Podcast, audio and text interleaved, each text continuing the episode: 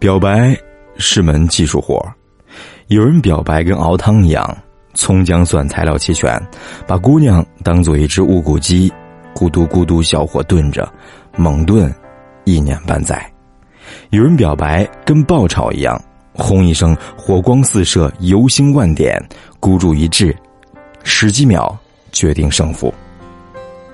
说不上来哪一种一定正确，熬汤的可能熬着熬着，永远出不了锅，汤都熬干了；爆炒的可能油温过高，炸得自己满脸麻子，痛不欲生。表白这门技术属于一把钥匙开一把锁，这就像我们高中常做的连线题，你最好别连错。在喜欢豪迈的女生面前装鹌鹑。在心巧玲珑的女生面前耍计谋，在自命清高的女生面前充大款，在浑系豪门的女生面前演文青，在缺乏父爱的女生面前卖童真，注定都是成功率不高的。我的大学室友大饼看中对面女生宿舍的黄英，这姑娘平时不声不响。逢课必上，每周带着小水瓶去图书馆看书，日升，看到日落。大饼观察几天，决定动手。我整个晚上都在劝说他，意思谋定而后动。那姑娘长相清秀，至今没有男朋友，一定有背后的隐情。咱们要不策划个长远计划什么的？第二天，我陪人去喝酒。回宿舍，已经熄灯，发现几个哥们都不在，找了隔壁兄弟问，说他们在宿舍楼顶。我莫名觉得有些不妙，隐隐也很期待，赶紧爬到楼顶。几个赤膊的汉子以大饼为首，打着手电筒，照射对面黄英的宿舍窗户。还没等我震惊的喘口气，他们大声的唱起了山歌。哎，这里的山路十八弯，那里的黄莺真好看。哎，天生一个黄妹妹，就要跟大饼有一腿。哎，大饼哥哥是穷鬼，跟那黄莺最般配。我一口老血喷了出来。这种表白不太好打比方，就像厨房中。有人在炖汤，有人在爆炒，果然傻逼冲了进来，抢了个生提棒就啃。这次失败在大饼浩瀚的历史中只能算沧海一粟。他很快转移目标，一段时间也没有关注他，居然真有了女朋友，个子小巧，名叫许多。许多对他百依百顺，贤妻优良，让兄弟们跌破眼镜。非常羡慕，大饼得意的说：“这是黄英的室友，你说巧不巧？”后来出了桩奇怪的事情，学校传言黄英欠了别人一大笔钱，宿舍里众说纷纭，比较权威的说法是黄英家境不好，受了高中同学蛊惑，加入传销组织，当了下线。传销的产品是螺旋藻，绿色健康药丸。黄英给上线交了整学期的生活费，买了一堆。问题在于他必须发展下线，不然无法收回。但他的口才不具备煽动性，忙活半个月，一无所获。情急之下，黄英跟班上女生赌咒发誓，说你们交钱给我，一定会盈利。最后，他直接打欠条，假设其他女生收不回成本。就当是他借的钱，由他来偿还。三个女生抱着尝试的念头，就加入了。钱交上去，谁也没能继续发展下线。很快人心惶惶，大家忍不住拿着欠条找黄英算账。这事儿闹大了，全校区皆有耳闻。黄英哭了好几个通宵，请假回老家问父母要钱。让我惊奇的是，跟着大饼也不见了。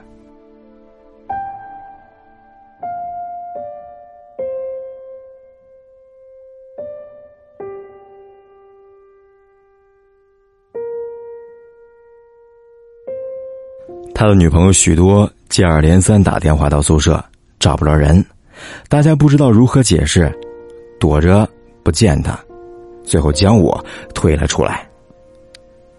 在食堂，电视里放着《灌篮高手》，许多在对面一片沉默。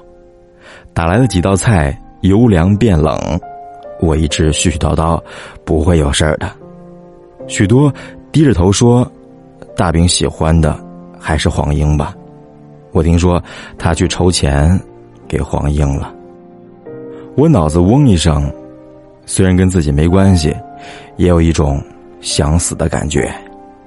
许多站起来，给我一个信封，说：“这里有两千块钱，你帮我交给大饼，他不用还我，也不用再找我了。”他走的时候问我：“大饼是你兄弟？”你说他有没有真的喜欢过我？我说可能吧，我不敢看他，所以也不知道他哭了没有。后来大饼没有和黄英在一起，他消失了一个礼拜，变了模样，隔三差五酗酒，醉醺醺回宿舍，不再玩表白这个游戏。青春总是这样，每处随便触碰一下。就是痛楚。他没找女朋友，许多同样也没来找他。换过大三，换过实习，换过毕业论文，我们各奔东西。几年后，我经历短暂的北漂，重回南京。大饼是杭州一家公关公司的总经理，他出差到南京，托我去一家富丽堂皇的酒店吃饭。说：“反正公款消费都能报销，只要在公关费用额度里就行了。”几杯下肚，他眯着眼看着我，说：“猜猜我为什么要来这里吃饭？”我摇头。他说：“当年我给了黄英六千块，他没有要。”我说：“为什么？”他说：“黄英自己解决的。”我一惊，他又摇摇晃晃的说：“那天晚上，他跟我聊了二十分钟，他找了个有钱的男朋友。”我不作声，他继续说：“妈的，老子心如死灰啊！毕业后才知道，他当了这家酒店老板的小三，每个月给他一万块，还答应他毕业后就扶正。有钱人话哪里能信呢？”真毕业了，老板不肯离婚，只是替他安排了一份工作。大饼神秘兮兮的凑到我耳边，说：“他在这家酒店当经理，现在是总经理了。”我问：“那他现在？”大饼干了一杯，说：“能怎样？继续做二奶呗。”我认真的看了他一眼，说：“你怎么知道的这么清楚啊？”大饼一笑，说：“我压根儿不关心，是有人跟我说的。”结账的时候，他扫了一眼账单，嘿嘿冷笑，对服务员说：“我们一共吃了三千四百多，账单为什么是五千多？”服务员脸立刻涨得通红，连声道歉，拿回去重算。服务员走开，大饼醉醺醺的说：“喊他们总经理过来，问问他，当年不要我的钱，如今却来黑我的钱了。”我摇摇头说：“算了，何必？你何必见他？”大饼定定看着我，拍拍我肩膀：“兄弟，我听你的，这事儿就算了，别以为我不晓得。”许多给我的信封里，里边是两千块，不是四千块。另外的两千，是你丫贴的吧？我也嘿嘿一笑。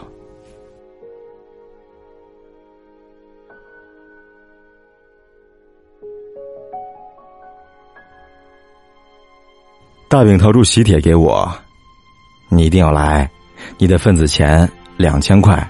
五年前已经给过了，别再给了。我一看喜帖，新郎大饼，新娘许多。他乐起来，醉态可掬，告诉我黄英怎样怎样了的，就是我太太许多。我说他们是室友，知道这些不奇怪。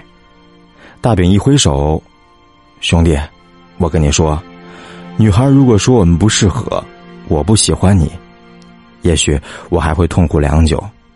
只有他说。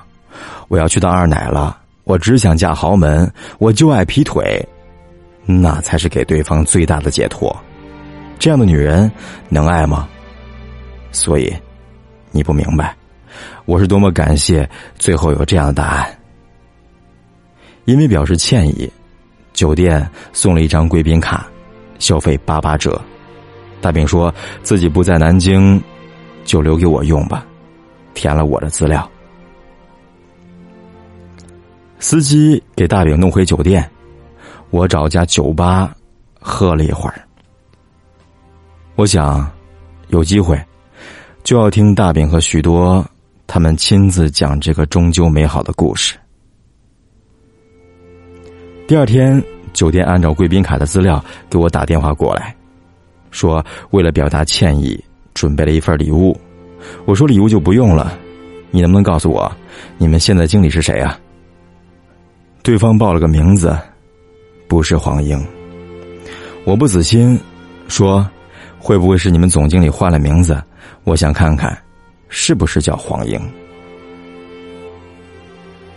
对方笑着说：“我们总经理是个男人，已经做了三年多了，就算换过名字，以前也不会叫这么女生的名字吧。”两个月后，暴雨。奔赴杭州参加大饼的婚礼，差点被淋成落汤鸡。我看到了许多，依旧小巧乖顺。在叙旧的时候，许多偷偷和我说：“你们去了黄英的酒店了。”我点点头。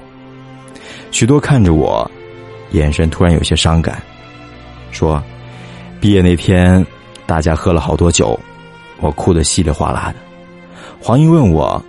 为什么不同大饼在一起？我说，他喜欢的是你。他说他现在怎么样了？我说，跟你一样，一塌糊涂吧。黄英抱着我，然后我们又喝了好多。他说，许多，你要好好的。我说一定会的。他抱着我一直哭。眼泪把我肩膀都打湿了，他一边哭，一边告诉了我这些事情，给酒店老板做二奶的事情。许多沉默了下，说：“其实到现在，我依旧挺不能接受的。他为什么会选择这么生活呢？”我的脑海里恍惚浮现了一个场景：柔弱干净的女孩子。在学校的广场台阶，满身冰冷冷的夜色，倔强的和男孩子说：“不要你的钱，我有男朋友。”然后，他开放在别处，在这处，人们簇拥着大饼，把他推进许多，两人拥抱在一起，笑得如此幸福。不管谁说的真话。谁说的假话，都不过是一张岁月的变迁。雨会打湿，风会吹走，他们被埋进土地，埋进你行走的路边。慢慢，不会有人再去看一眼。我们走在单行道上，所以大概都会错过吧。季节走在单行道上，所以。就算你停下脚步等待，为你开出的花，也不是原来的那一朵了。偶尔惋惜，然而不必叹息。雨过天晴，终要好天气。世间与我，千万种满心欢喜。沿途竹枝怒放，全部遗漏不要紧，得你一只。配我胸襟就好。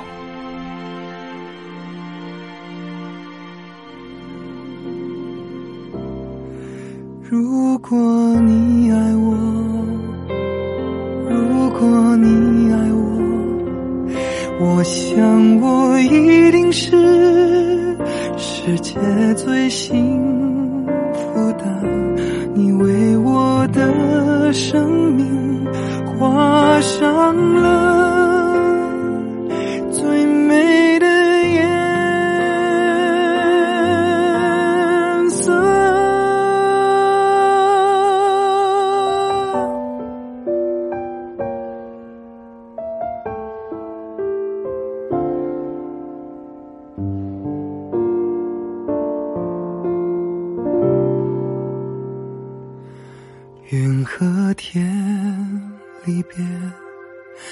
说过再见，因为有风为他带去思念，落下的琴弦，你如何听见？这旋律弥漫记忆中你的脸。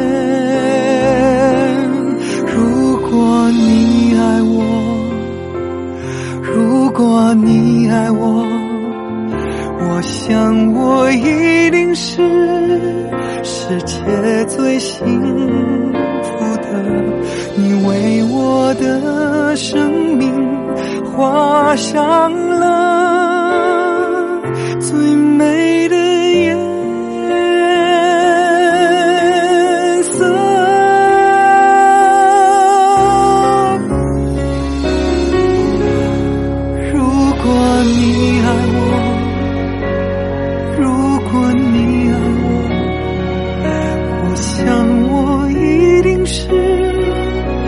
最幸福的，你为我的生命画上了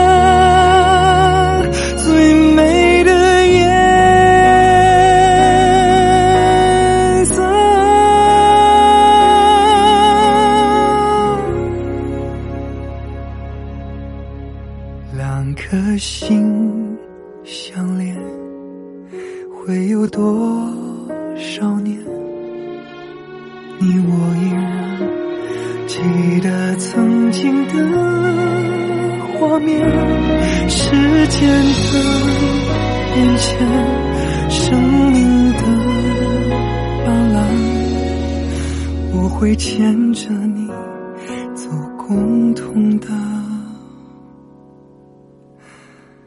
岁月。